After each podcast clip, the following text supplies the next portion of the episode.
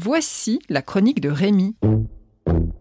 Je m'appelle Rémi, je suis un énorme lecteur. Un jour sans lecture, c'est comme euh, un jour sans repas, quoi. Mon livre préféré.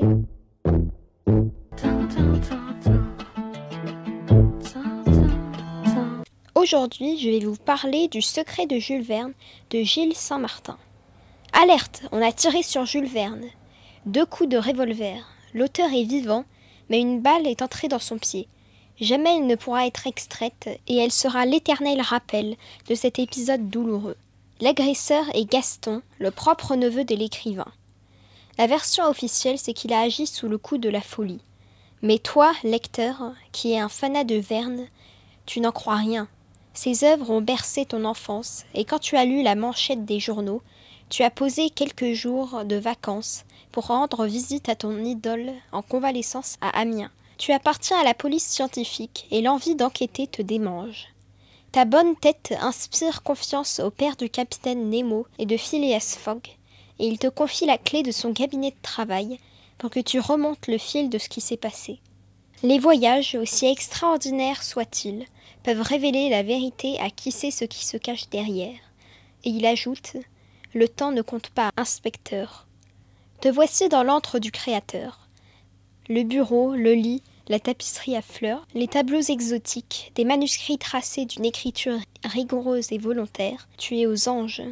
L'escape book peut commencer. Chaque indice qui te rapproche de la solution est un lieu. Pour commencer, cap sur Monaco, direction la villa de Hetzel. Mourant, le célèbre éditeur de Verne, te confie une lettre envoyée par son auteur vedette. Il y confie ses soupçons.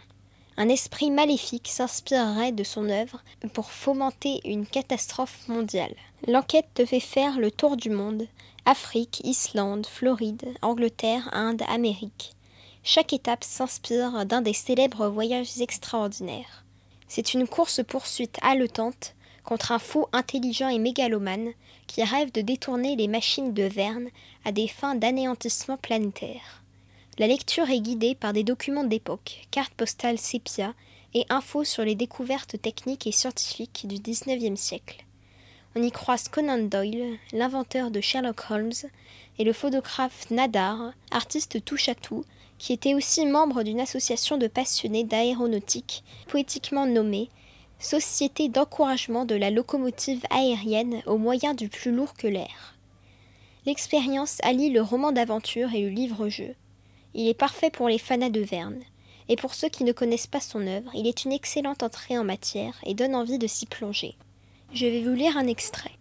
L'immense lac Victoria s'étend enfin devant vous, tel un miroir magique.